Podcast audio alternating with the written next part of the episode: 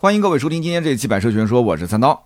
现如今呢，这个新能源车是越来越多啊，大家呢买车基本上也都是觉得可能要首选的就是新能源了啊，买个燃油车呢，感觉好像很快就要被淘汰。这一次上海车展的整个的新车上市啊，七成以上都是新能源车。那么新能源车呢，它也要分啊，五到十万的，十到二十万的，三十万以上的，对吧？那么目前来讲的话，十万以下那肯定是五菱的天下，五菱就一款车啊，宏光 mini EV 通杀。整个五到十万这个级别没有对手，真的没有对手。你自己可以想想，十到二十五万这个级别基本就是比亚迪，是不是？上到汉唐，中到宋 plus、元 plus 啊，再往下就是秦 plus，甚至海豚啊这些车，月销一万来台，我告诉你，在比亚迪根本排不上号。月销超过一万台是多少厂家的梦想啊？比亚迪根本排不上号，只能算是勉勉强强及格而已。那么再往上二十五万多、三十多万啊，那就是特斯拉的地盘了。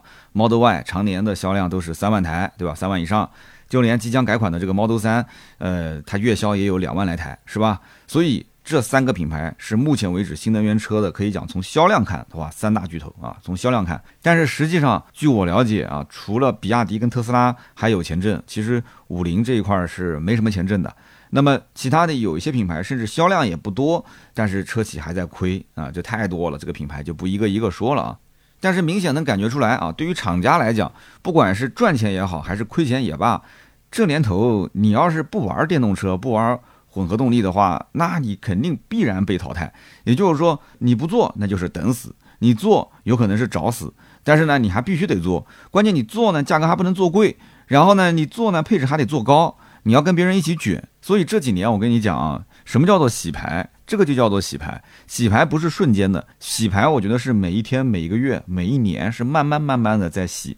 洗什么呢？比方说，先洗你的成本控制能力啊。我们碳酸锂的价格在涨，好，那就看大家能不能把价格控制在一个相对稳定的程度。如果你成本控制不好，那对不起，你就第一轮被洗掉了。然后再洗什么呢？洗你的经销商网络、经销商网络的数量。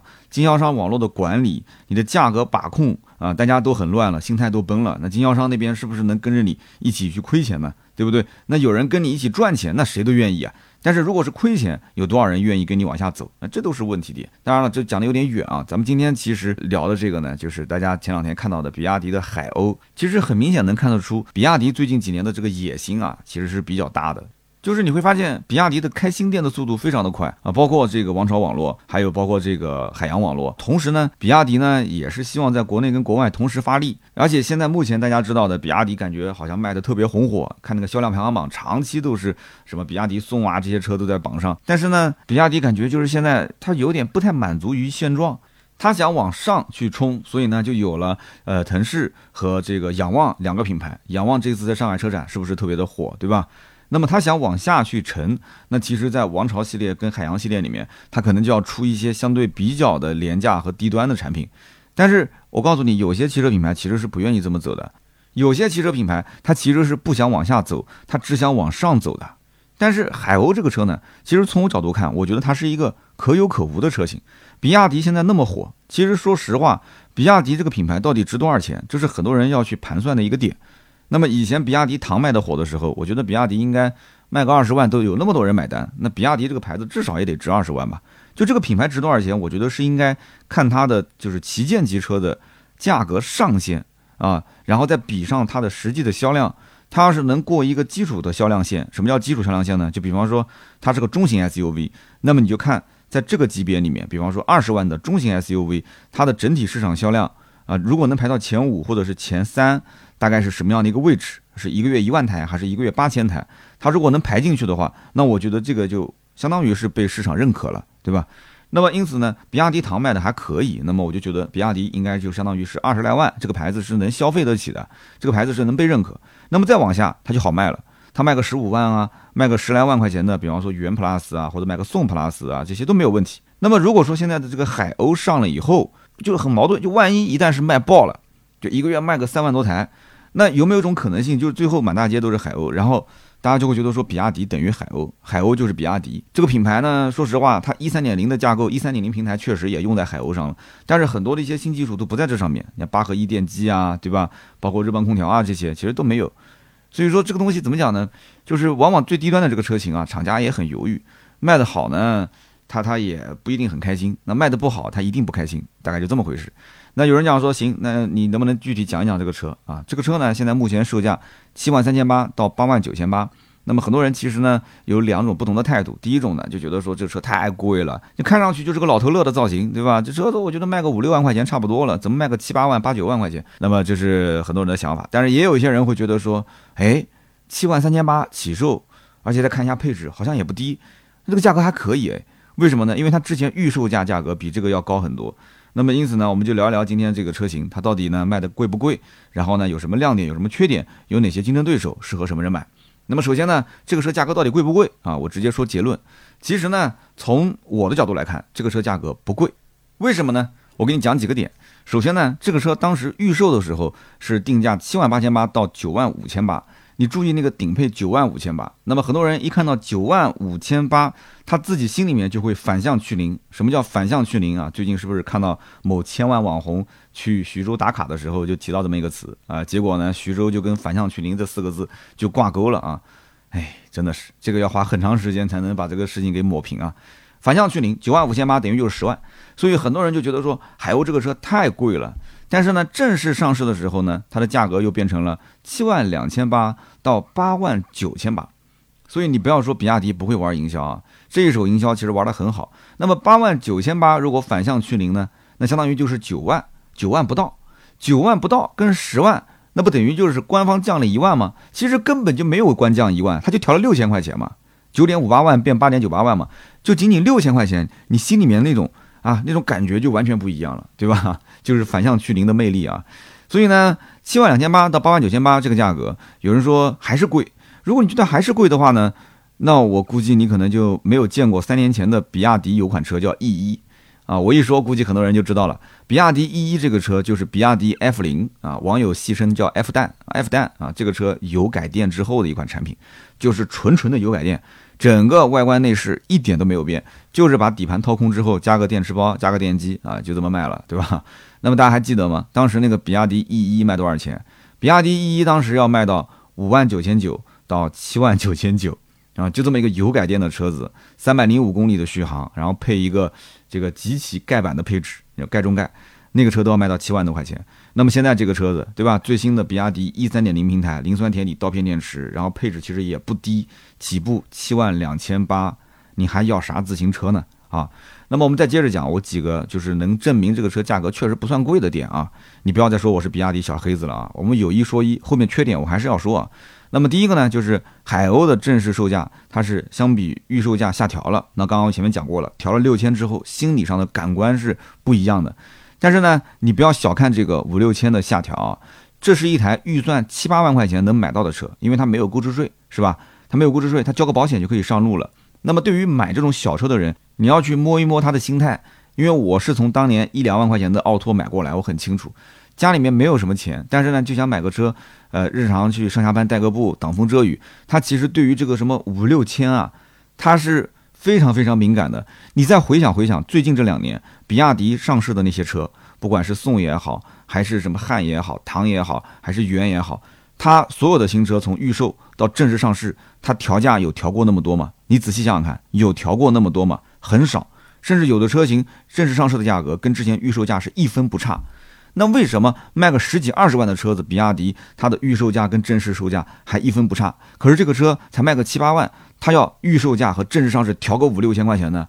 我告诉你，就是因为这部分群体他特别敏感，他反而是你调的越大，他会越觉得是哎呀，我占到便宜了啊，我我划算了。你想想看，是不是这么一个心态？所以大概率很多买这个车的人啊，就比亚迪的海鸥，他可能家里面啊，他是首次购车。但有人讲首次购车怎么买电动车呢？我告诉你，现在这个社会上还有一部分人群是之前我不讲了吗？长期租车的，然后租车一个月也要花个好比说一两千块钱。那么现在哎有这么个小车，如果还能配合一些这个无息贷款或者是低利率的话，他不如就付个首付去买一个七八万块钱、六七万块钱的车，是不是每个月还月供，等于就是租车了嘛？那么还有一些呢，那肯定就是家里面本身就有一辆车，可能那辆车还不便宜，但是是个油车或者是个混动。那平时呢代步呢，他就想再买个电车，那么这个电车呢就有很多可以选择的嘛，对不对？你可以买一个宏光 mini EV，你也可以买一个五菱缤果啊，太多了，什么奇瑞冰淇淋啊，什么小蚂蚁的，那么你看来看去，你最终以什么标准来选车呢？你是以续航，是以颜值？我告诉你，其实这些东西都是你选择的理由，但是最关键的是什么？还是价格嘛，对不对？还是钱嘛？谁的正常就是在同样续航下、配置下，哎，价格更便宜，我就买谁。这个车本质上来讲，不就是个代步工具嘛？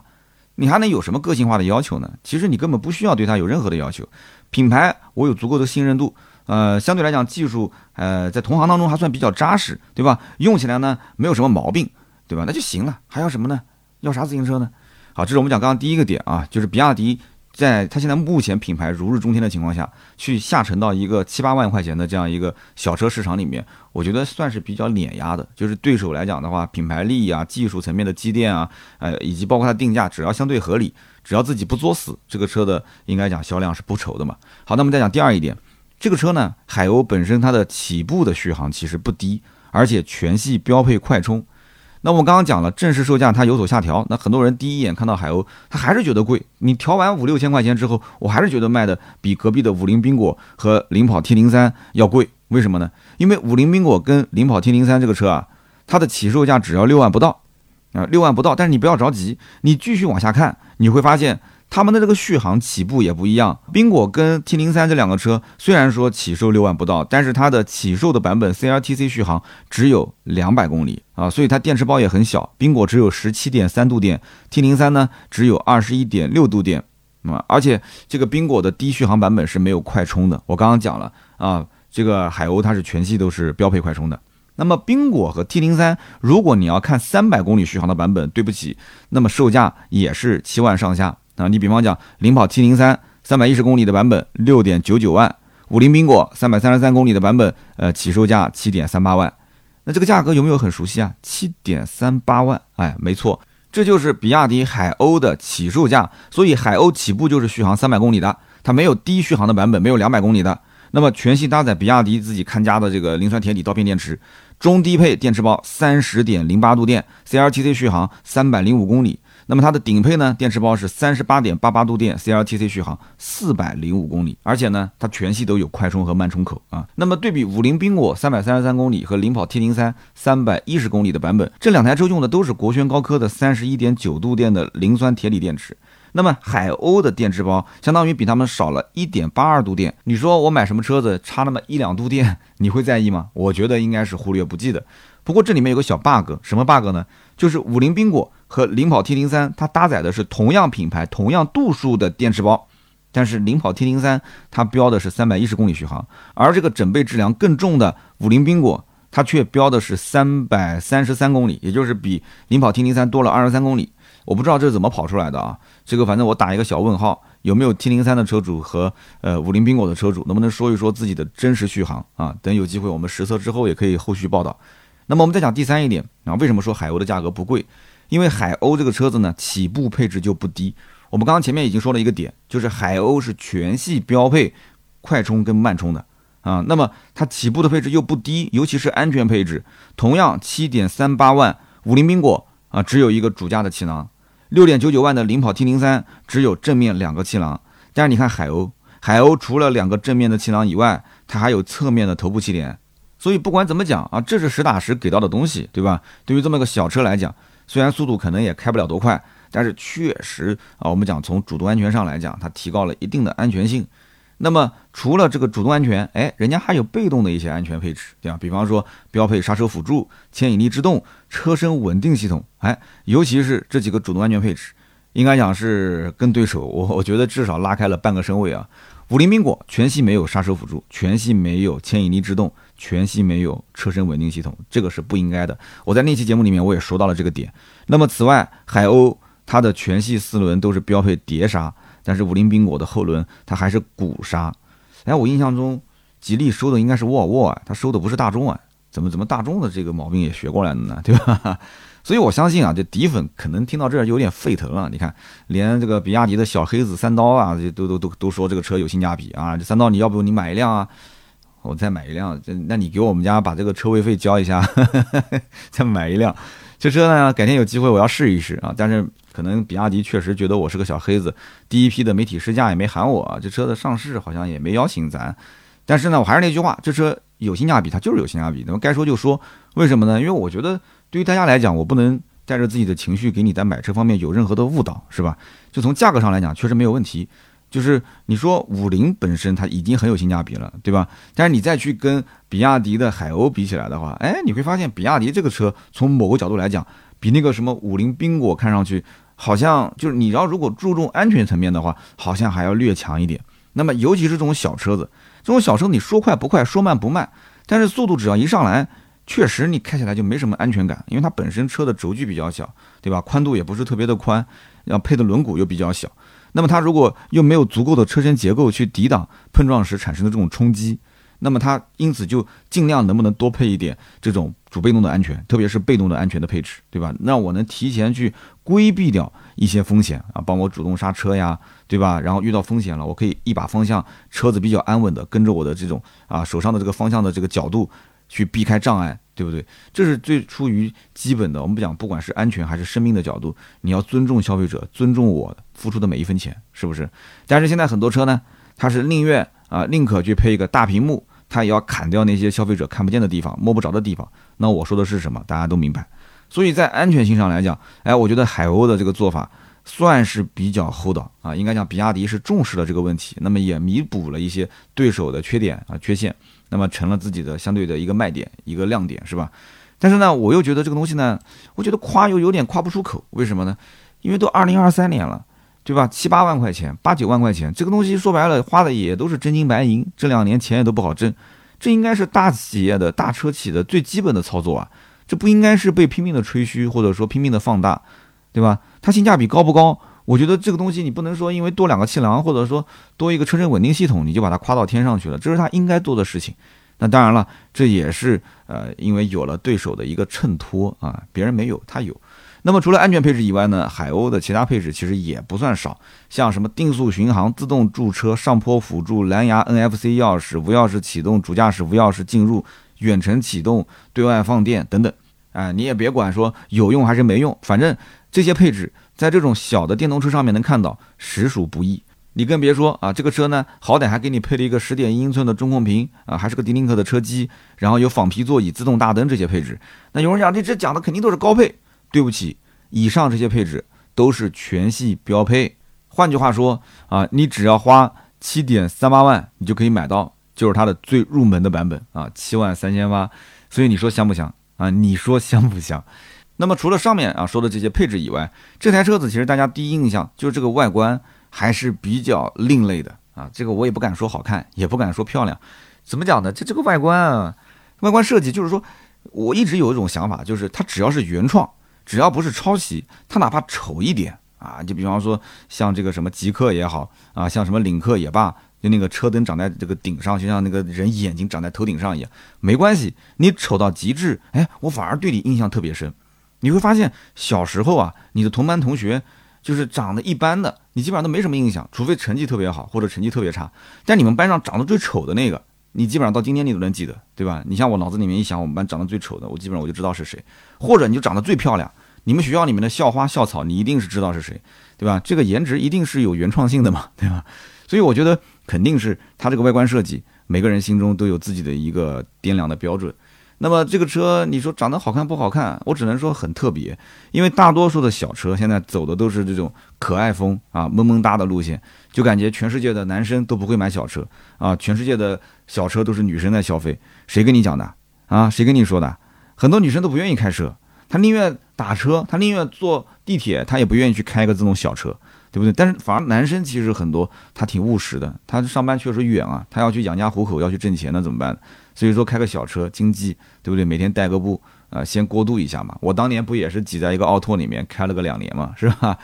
那么因此呢，海鸥这个车的造型设计确实蛮激进的啊。从它的车头来看的话，还真有那么一点点小兰博基尼的感觉啊。你看尖尖的大灯啊，楔形的这样的一个设计，前保险杠，还有主打那个萌芽绿的这个颜色，萌芽绿。你想兰博基尼 LP 七百，我当年拍的那台车不也是个绿色嘛，是吧？是有一点点兰博基尼的幼年版，就没长成熟的那种感觉。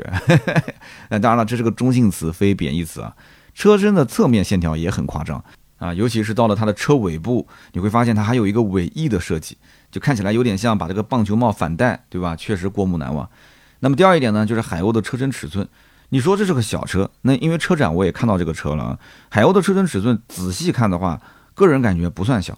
虽然说从它的这个数据上来讲是三千七百八十毫米，一千七百一十五到一千五百四十毫米长宽高啊，轴距呢是两千五百毫米，就是车长是比宾果短了一百七十毫米，但是比领跑 T 零三又长了一百六十毫米，所以它这个级别定位很有意思，它是夹在中间的。然后轴距和宾果也只差了六十毫米，比领跑 T 零三呢要多了一百毫米。你看，又是夹在中间的。那当然了，领跑 T 零三它是个微型车，宾果跟海鸥定位呢是小型车。但是我想问在座的各位，你说你都想买小车了，你还会在意这是个微型车还是个小型车吗？你更在意的是什么？其实第一个就是它的续航里程，然后它的价格，然后它的配置和空间，无非就这几样东西。如果说大差不差，你能接受，你一定是指着那个低价的买。这个级别的小车用户啊，基本上就是入门版，只要基本能将就将就，能忍一忍，我就买最入门的。没有人说，呃，我手头上这个钱有余力，我想往上够一够，很少。真的往上够一够，就不会在这个级别里面看了，就去看紧凑型的轿车去了，紧凑型的电动车，是吧？所以说，对于海鸥的配置，其实大家最看重的点就是你的最入门那个版本，七万三千八到底行不行？你是来忽悠我的，没有诚意的。还是说，哎，还相应的基础配置啊，包括安全配置啊，给的还是比较到位的。所以卖不卖得好，主要就是看最入门的版本。那么车身尺寸，我觉得不算小啊，起码没有拉后腿。那么海鸥的动力也还好啊，前置单电机，最大功率五十五千瓦。这个五十五千瓦听起来也很少了啊，但是呢，它还比宾果多了五千瓦，所以它属于勉强代步的小型电动车里面勉强中略强的那一款。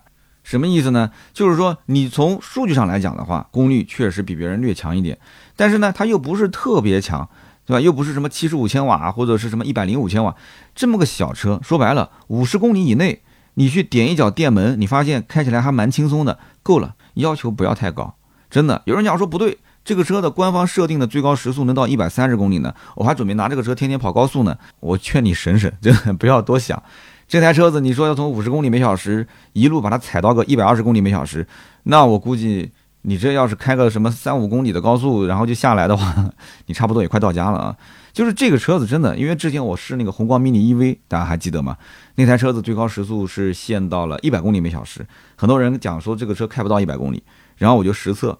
当时实测是测了大概一分多钟吧，啊，一分多钟才猛踩油门，没踩猛踩那个电门才踩到了一百公里每小时，而且前提还是要把它切换到运动模式，啊，就这么个电动车，它还分两个模式啊，一个普通舒适啊，一个是运动，所以呢，我个人对这个五十五千瓦的电机呢是没有太大的信心的啊，我只能说你要是想天天开到一百一百二，你就要有点耐心啊，那但是这个车明显是可以上高速的，这肯定没问题啊。那么第三一点呢，就是海鸥是目前比亚迪卖的最便宜的车型。你想，这个品牌如日中天，这个时候推了一个最便宜的车型，它高端有蓄能，下端有释放，对吧？从上往下整个一条线，这打的是特别的爽，是不是？所以这么讲吧，只要它不出严重的负面新闻，这个车肯定是爆款，卖个一两万台肯定没问题的。而且海鸥本身就是比亚迪最新的一平台三点零打造，那么也配的是比亚迪自家的磷酸铁锂刀片电池，就这两个卖点够了。你也不要讲什么，哎呀，没有什么八合一电机，没有什么热泵空调，你一共才花了几个钱啊？你比亚迪又不是福利机构，是不是？人给你造这个车已经是福利了。按我讲，我不是说了吗？节目一开始我说比亚迪根本就完全没理由造这个车，他不需要造这个车，起步就是十几万的车，怎么地？他卖的那么好，为什么要出那么便宜的车？反而还把品牌力给拉低了。你看现在网上又有人在讲这个讲那个的，所以怎么讲呢？这车一定是有人无脑冲的，就冲这个标。对吧？再加这个双重 buff 啊，一三点零平台和磷酸铁锂电池两重 buff 加个标就够了。那么这个车适合什么人买呢？呃，跟对手的车型比应该怎么选啊？其实中国汽车市场非常多元化啊，毕竟地大物博嘛，对吧？不管是地理环境还是风俗习惯啊，十里不同风，百里不同俗嘛，不同的地区差别也非常的大。所以并不是所有的女性消费者都会喜欢萌萌哒的这种可爱风，或者说有喜欢萌萌哒的女生，也有喜欢棱角分明的女生。有些厂家其实我觉得很傻，为什么呢？他认为女孩子就应该喜欢粉色，但是结果出来那个粉色，我告诉你，大多数的女生都不喜欢，啊，女生反而喜欢那些酷酷的颜色。嗯，你想在你身边肯定或多或少有一些女生是不喜欢 mini 的，她反而是喜欢吉普的牧马人，喜欢 F 幺五零猛禽，喜欢奔驰的大 G，是不是？那当然了，这些贵的她她都肯定喜欢，是吧？啊，那么所以我相信喜欢比亚迪海鸥的女性消费者可能也不在少数。那么反过来讲，海鸥这种小型车长得又有这种比较个性的设计，男生肯定也是对他来讲比较讨喜的嘛，对不对？所以能够赢得女性消费者的青睐，又能够有男性的消费者买单，这台车子怎么看，我觉得销量都不会低。那么小兰博基尼的造型，哪怕就是个右翅版，那咱手上就那么一点钱，是吧？你天天看到我的车说一句哟，小兰博基尼，我虽然感觉啊，是不是你在说我的车有点抄袭，但是我心里面还是有点暗爽的，因为我毕竟只花了七八万块钱。对吧？我我买了这么一个小电动车，我本来就是为了代个步的，我就是相当于家里买了个锤子，在墙上敲个钉子，就这么简单。你还夸了我一句，说你这个锤子的造型挺好啊，摸上去的手感挺好。那这个本来我就不指望有人夸的嘛。那么你想，这个价格在油车领域，你能买什么车？你无非也就是买一个丰田的致炫，然后买一个本田的飞度。那跟致炫飞度放在一起比，那我觉得这三百六十度全方位吊打是吧？那个车子好歹连个音响都没有，是不是？所以不管怎么讲啊，如果说你在燃油车和电动车里面都可以选，燃油车你要是买合资的那些车型，你就不要看了。咱们现在国产电动车绝对是吊打。那么你如果想要买国产电动车，预算就在十万以内啊，七八万、八九万。可是大多数的竞品车型，它的造型是偏向讨好女生的，而这个比亚迪海鸥呢，我觉得更多的是偏向于讨好男生。所以这台车子呢，它的指向性用户，我觉得还是比较清晰的。那么还有一些人讲说，像领跑 T 零三这种车性价比也很高，其实那只是你对于品牌没有要求，你会觉得性价比很高。那么还有一些人他会觉得说，这什么牌子？如果我推荐给你，我说买领跑，你会反问我一句，这什么杂牌，是吧？肯定会有这种人有这样的想法，是不是？所以比亚迪海鸥的竞品车型该怎么选？其实非常容易。如果说在领跑 T 零三、五菱缤果跟比亚迪海鸥当中三选一。那么，领跑 T 零三是属于你只要不看品牌的话，这台车子就是你完全不考虑品牌，它的空间配置、续航各方面绝对对得起这个价格，性价比是可以的。那如果说你要买五菱缤果，那你可能看中的是什么呢？首先外观设计确实不错，对吧？那么第二个，它的后备箱空间也很大。那么第三个，五菱这两年也是如日中天，它的名气不比比亚迪差多少，是不是？那缤果更适合你。那么如果说你要追求更高的安全配置，就像我刚刚讲的主被动安全更丰富一些的话，那对不起。这三款车一定是选比亚迪海鸥啊，它会更适合你。那么最后我们讲讲看这个车配置怎么选。目前比亚迪海鸥一共就三个配置，这个你还不会选，那我真不知道该怎么去教你选配置了。一共就三个配置，七点三八万是最入门的活力版，七点八八万自由版，八点九八万飞翔版。我觉得你手头的预算也不至于说上下能调整一万多块钱吧。你可能最多是在低配跟中配之间选，是吧？那么全系的标配，我刚刚前面已经说了，其实七点三八万的入门版这个活力版就已经足够用了。你永远记住，这个车不可能陪你一辈子的啊，这只是你一个代步的小车，仅此而已。它的续航啊，它的整体的后期不要出问题啊，它的配置基本够用就行了。那么七点三八万是我主推的。那么七点八八万的自由版跟七点三八万的活力版之间差了五千块钱，多了幺七五的十六寸的铝合金轮圈。那么最低配的幺六五是十五英寸的钢轮圈啊，这个确实有点丑。二零二三年了，用的还是钢轮圈，所以比亚迪啊，它多少还是有一点抠抠缩缩的。我前面刚夸了一句，我说比亚迪比五菱缤果要强，对吧？用的是碟刹，没有用鼓刹。结果哎，这里你看低配还是用了幺六五十五英寸的一个钢圈，那么还多了皮质方向盘，还多了前排手机无线充电，还有 LED 大灯、日间行车灯、座椅的一键升降，然后车窗防夹等等。那么这个五千块钱，你觉得值不值？其实从我角度来讲，我觉得是值的。但是呢，在七万来块钱的一个价位里面，你让这么一个车主再多掏五千块钱去升个配置，我觉得对于很多人来讲，他不一定愿意啊。他觉得这个车其实够用就好了。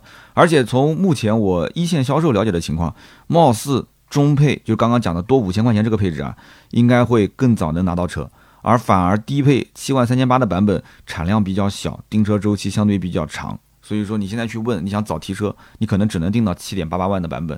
那么如果再往上，那就是顶配八点九八万了。顶配就贵了，顶配跟中配比较差了一万一千块钱。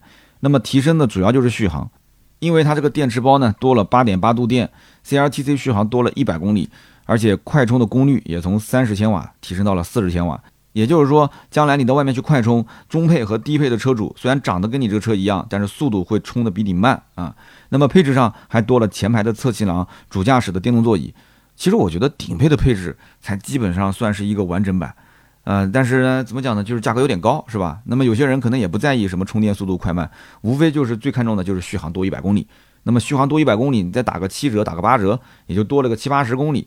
有些他可能单程就要开到一百公里啊，来回要开两百公里。那么这一类的客户，他是不敢买那个三百零五公里续航的，他多多少少要给自己稍微放宽一点，那么他也就只能买这么一个顶配的版本。所以综合来说呢，海鸥这一次的售价，我个人感觉啊，还是有些诚意的。那如果说五菱缤果之前把小型电动车的桌子掀了，那这次比亚迪应该算是把小型电动车市场的天花板也给掀了，是吧？那么不光是纯电小车天花板，我觉得连燃油车，什么飞度啊、致炫这些，一定销量会受到非常大的影响。那么尤其是配置这一块，从目前来看的话，我个人觉得配置还是比较能打的。那么我也感觉海鸥这个车子呢，它在产品的设计层面，就是从配置的这个角度来讲，应该也是盯着隔壁的五菱缤果去打的。因为在小型的电动车市场里面，五菱确实很强势啊，而这个十万以下这个级别，比亚迪一直没有试水。那么现在试进来之后呢，他就想一战成名嘛，呃，首先要把隔壁的缤果给干掉。那么小型纯电的轿车，我个人觉得啊，现在目前是处于一个可以讲近身肉搏恶战的阶段，可以说是白热化的这样一个阶段。后续呢，我相信也会有很多品牌会扎进来，那么一起呢加入乱战。那么从名字上来看，其实海鸥这个名字啊，也有点暗示。你仔细想，海鸥吃什么？海鸥吃冰果是吧？这个在生活中也很合理是吧？那海鸥其实什么都吃啊，人类吃它都吃。如果是你的话啊，我想问问，十万以下的纯电的小车，你会怎么选？那么也是欢迎大家在我们的节目下方评论留言和转发。那么同时呢，不要忘了播放页面的右下角可以给我送上月票啊，月票对我很重要。那么月票越多呢，我的节目的排名，我的节目的曝光量会更大。希望老听友多多在平台上点击签到，然后获取免费的月票送给我，感谢，非常感谢。以上就是我关于比亚迪海鸥的所有的分享。那么后期的图文也会在喜马拉雅更新啊，如果比较着急，可以去公众号“百车全说”，那么是首发图文就在公众号上面，好吧？好的，那么接下来呢，聊一聊身边事。今天这期身边事呢，就聊一个最新鲜的啊，呃，前两天呢去了一趟武汉。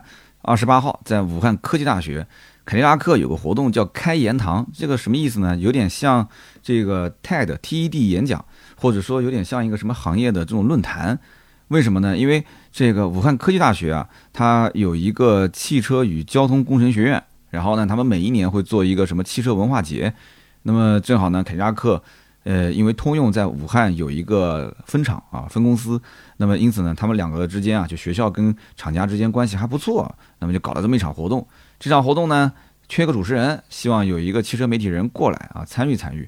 那么我就说，那正好咱们对吧，多少有点费用嘛，对吧？再加上这个学校本身也能认识认识厂家领导、学校领导，咱也挺喜欢去交朋友的，我就愿意去了。那么去了以后呢，我就发现，呃，出了两个小情况。第一个。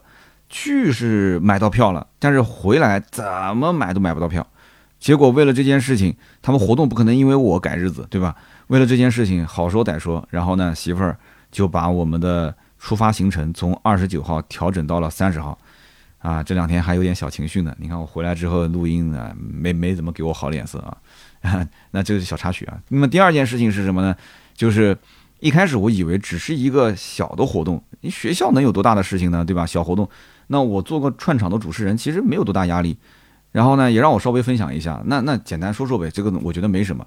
结果一看这个嘉宾的名单，我的个天哪！我当时觉得说，这个我答应的有点早了。那么首先第一位大咖是谁？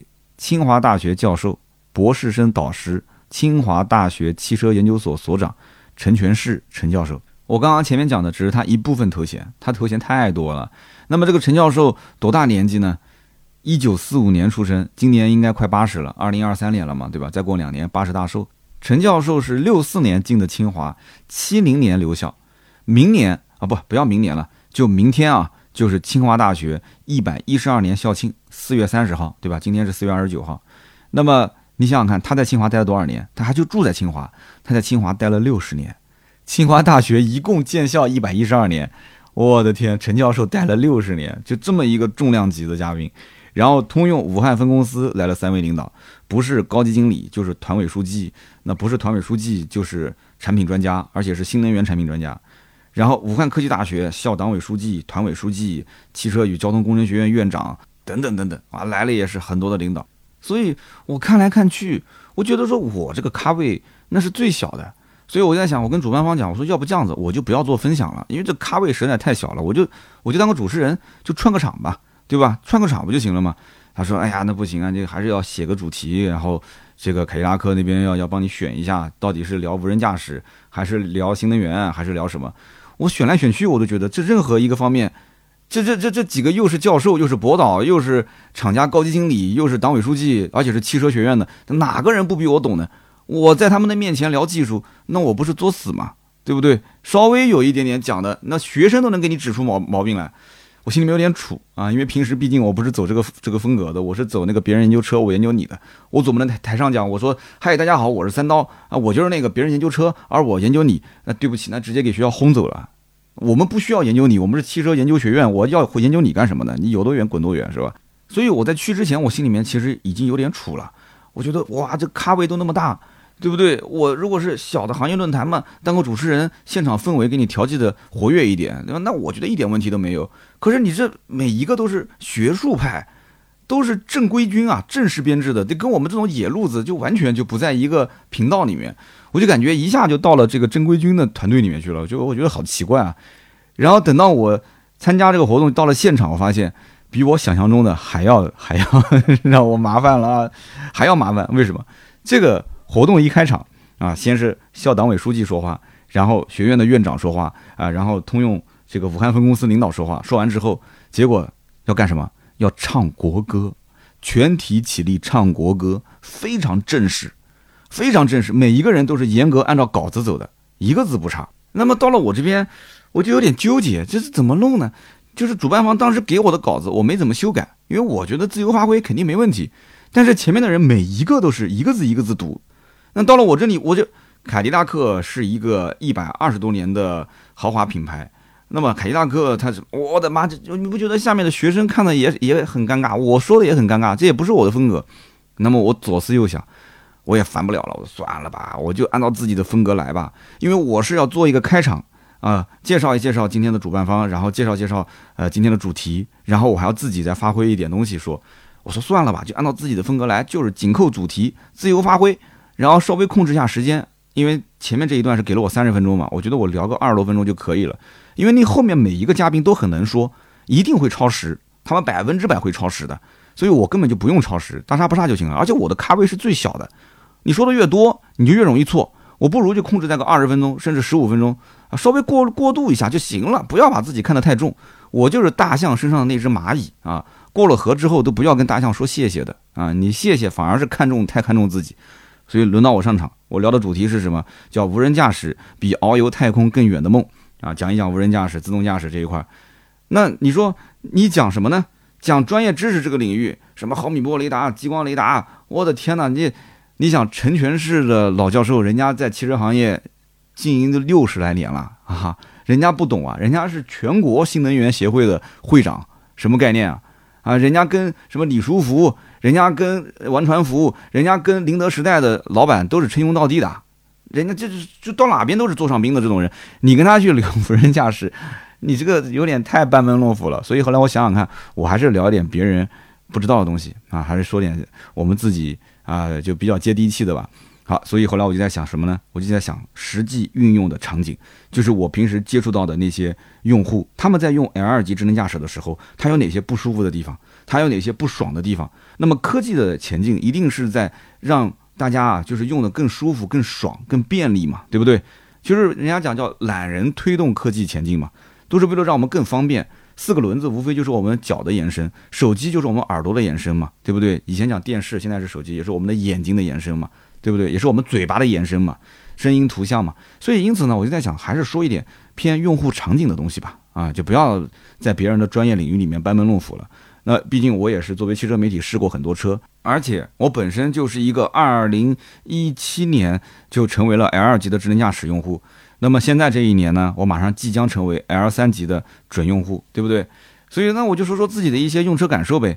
那么下面坐的都是专家，然后整个礼堂里面几百双眼睛齐刷刷的盯着我看，你只要保证不紧张不磕巴，对吧？然后呢，呃，很顺的把它给说下去了，因为你说什么并不是特别重要，你不要出现非常硬的硬伤就可以了，还不错。反正我整体感觉，就是你要对我的场上的表现打几分，我觉得打个八十五应该问题不大啊，我自己还是比较自信的，就是不出问题就是最完美的一个结果。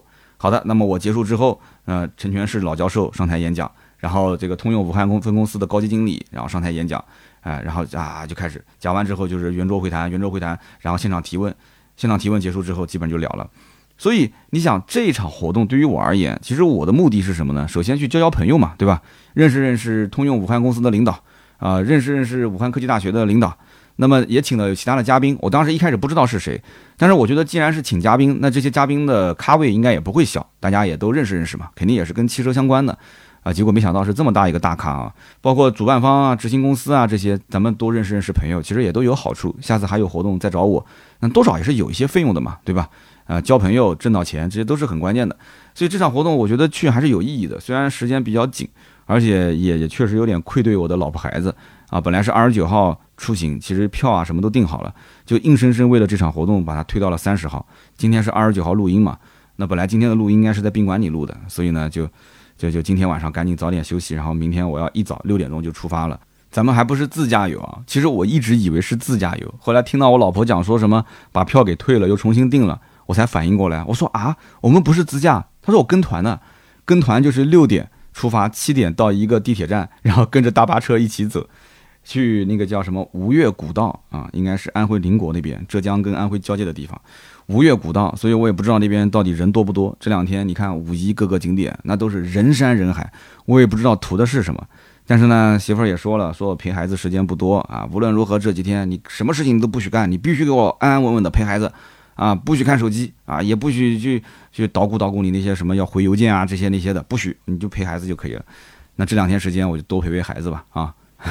微博还正常发啊。好的，那我们继续往下讲。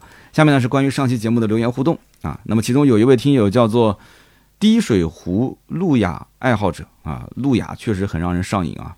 他说：“我之所以喜欢三刀，是因为除了对每款车细致的讲解，对各种维权或者事故的一个经验分享，那么更多的其实也是因为三刀是有血有肉的。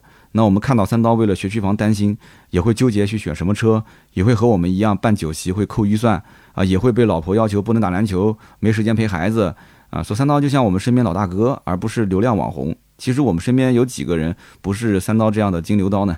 我们都不是随随便便就能打开格局的。那么也是因为三刀接地气啊。那么在众多媒体里面，他算是很特别的一个，永远支持三刀，谢谢，非常感谢。那么这一次在武汉呢，也是见了我们两位老听友啊，有一位是做美食自媒体的。夫妻两个人也很辛苦，每天早晨一早啊就要去研究什么选题，中午就要去买菜，开始准备去做菜，然后呢一个人拍摄，一个人剪辑，然后老公呢帮帮忙打打下手啊。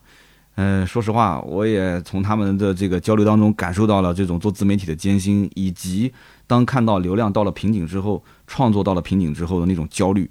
其实每个人都一样。那我跟他们俩也聊了很久啊，其实我也有过这种焦虑。他们问我焦不焦虑？其实我到了现在这个阶段啊，还好，因为我已经过了那个非常焦虑的阶段了。那我这个阶段为什么还好呢？第一个呢，就整个团队相对稳定了一些，然后呢，整体的这个内容形式啊，它是有一些在有内驱力在往前自行驱动。那实际上还是要我在往前跑嘛，因为没有三刀这个 IP，这公司肯定不管是从营收来讲，还是从曝光来讲，都几乎就没了嘛，也肯定要有我。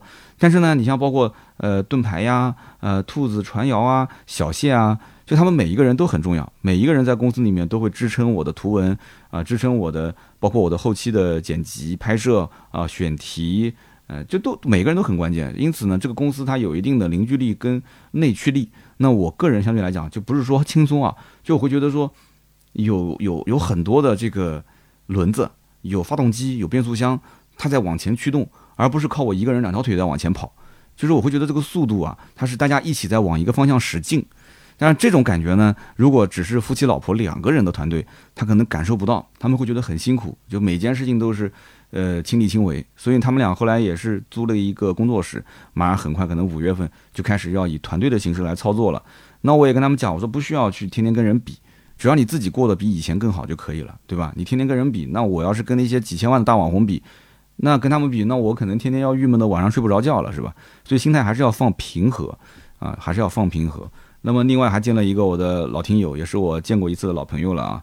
那么这一次呢，我们两个在一起交流的也很愉快。那么他呢，也是有自己的一番事业，也是想通过我们讲新媒体来在网上获得更多的一些流量线索，然后进行转换。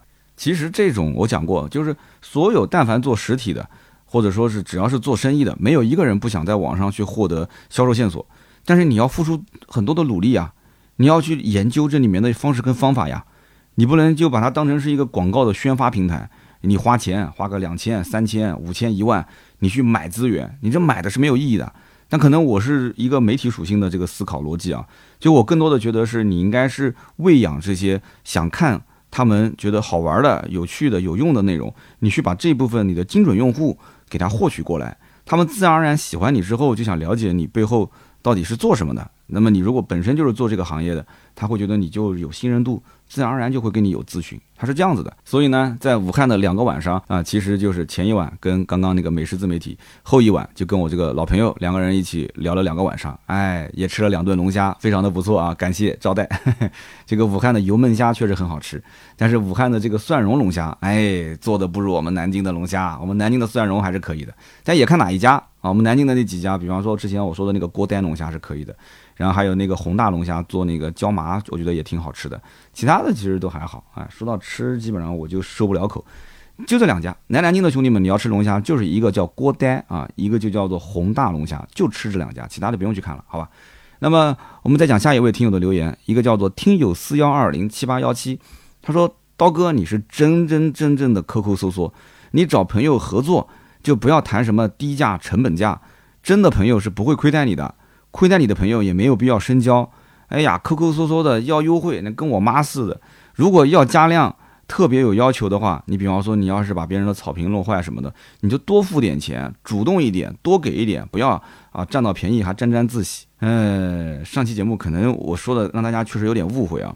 那么这件事情其实沟通的流程是这样子的：我先提出要求，我说我要做一场露营，然后我还说了，我说我们到时候车子是要开到草坪上的，对方是都知道。而且对方不仅仅都知道这场直播，其实在我播的前一天，另外一个千万级的网红他也在那个地方播，是同一个地点，所以因此他其实已经执行过一次这场直播了，他完全知道整个流程是什么样子的。所以说，在这个前提条件下，这个兄弟给我报的这个价格，我觉得非常合适。所以呢，我觉得作为朋友，这哥们儿确实能处。而不是说，呃，我上来先没讲清楚我的需求啊，我就说我要做个露营，然后对方给我报个正常的价格，我说能不能低一点？好，对方按朋友给我打了个折，结果折扣打完之后，我又说我要把车开上去，但是我又不愿意给你加钱，对吧？大家都是朋友嘛，你就不要给我加钱了。那如果说我是按照这个流程走，那我有点不上路子了，对吧？那我就有点就是在占我朋友的便宜了，不是这样子的，是之前所有的条件谈的时候都没有去问价格，所有的条件、所有的要求谈完之后，我说兄弟，你报个价。报完价格我就说行，我说你算是真的很给我面子了，对吧？这个价格确实很靠谱，然后把钱那么一付就结束了，是这么回事啊，没有一个讨价还价的过程，在我们销售的专业领域叫做什么叫发盘跟还盘，我们没有发盘还盘的过程，对方发盘我接受，这个事情就了了，好吧？我我可能在节目当中说出了一点点沾沾自喜啊，那是因为他价格确实给的很好，那当然了，他以后买车我帮他省钱不一样嘛，对吧？那么下面一位听友叫做幺八八幺六三零幺 QQW。他说：“哎呀，不是啊，大哥，你没搞明白为什么 mini 的那一期那么多人在喷你？他们为什么要喷你？你说出了事实，说出了自己的观点，没有任何问题。但是你的一些用词就是很明显的在找补，就是很明显的不想把话说的那么难听。但是你之后又说了自己过安检啊，这个话筒麦克风被收的事情，就显示出你有那么一些血气方刚的性格。那么这两件事情前后一对比。”就让人觉得啊，你是两副面孔。你还别说，那么多骂我的留言我都看了，还就是这一条，我觉得讲的是正儿八经说到我心里面去了。我其实也在郁闷，就是为什么大家的情绪就那么的抵触。我当时也看到了很多的老听友，平时都很支持我节目的，他也觉得说三刀你说的不对，我就一直没找到原因。但是这个哥们儿说的这个原因啊，是正儿八经戳到了我的心窝窝里面啊，是说到了我的心坎上了。就是我明明在解释冰淇淋这件事，但是我感觉啊，大家听完之后，像是三刀在节目里面又发了一次冰淇淋，那不就是这么回事吗？把自己给绕进去了，所以以后这些热点也不能乱蹭啊，有的时候蹭的不好，惹火上身啊。好的，那么以上三位呢，就是上期节目的中奖听友啊，大家也可以去联系盾牌，每个人可以获得价值一百六十八元的芥末绿，然后添加记忆瓶。然后近期大家也看到了，在我们的这个微店啊有赞商城里面呢，上了我们最新款的我们自己定制的百车全说的 logo、停车场的 logo 的这样的汽车的小相片。那么香片卖的也非常好，感谢大家的支持，非常感谢啊。那么这个香片呢，我们也会拿出一部分来作为我们节目当中的抽奖的礼品啊。那么隔壁的停车场当然也会抽这个香片，但是呢，由于前期的订货量不多，所以就光是卖有一部分已经卖光了，就是已经缺货了。因为我们一共是订了五款嘛，还是感谢大家支持啊。所以我们现在在陆陆续续的补货。那么这一批货马上后面补上来之后呢，我们节目里面就开始陆陆续续给大家去抽我们的香片啊，不要着急，后面咱们不是之前讲的吗？百车全说的，就是 Auto Talk 的袜子啊，什么内裤啊，什么雨伞都会有啊，咱们都给上，对吧？卖卖得出去就卖，卖不出去咱就送啊。当然了，卖得出去咱们也送作为礼品，是不是？这个芥末绿呢，确实现在新能源车啊，纯电车越来越多，这个大家确实用的这个是是越来越少了啊。我也得跟这个芥末绿的老板好好聊一聊了。这个企业再不转型，确实也有问题啊，是吧？好的，那么以上就是本期节目所有的内容，感谢大家收听啊。如果想要关注更多的内容呢，可以去关注我的哔哩哔哩百车全说，我的抖音号三刀砍车，我的新浪微博百车全说三刀。如果想进我们的微信群的话，可以关注公众号百车全说。那本期的文稿也是公众号首发，那么过个两三天，咱们就在喜马拉雅也同步一下。好，那么今天这期呢就到这里，咱们下期接着聊。大家五一节快乐，拜拜。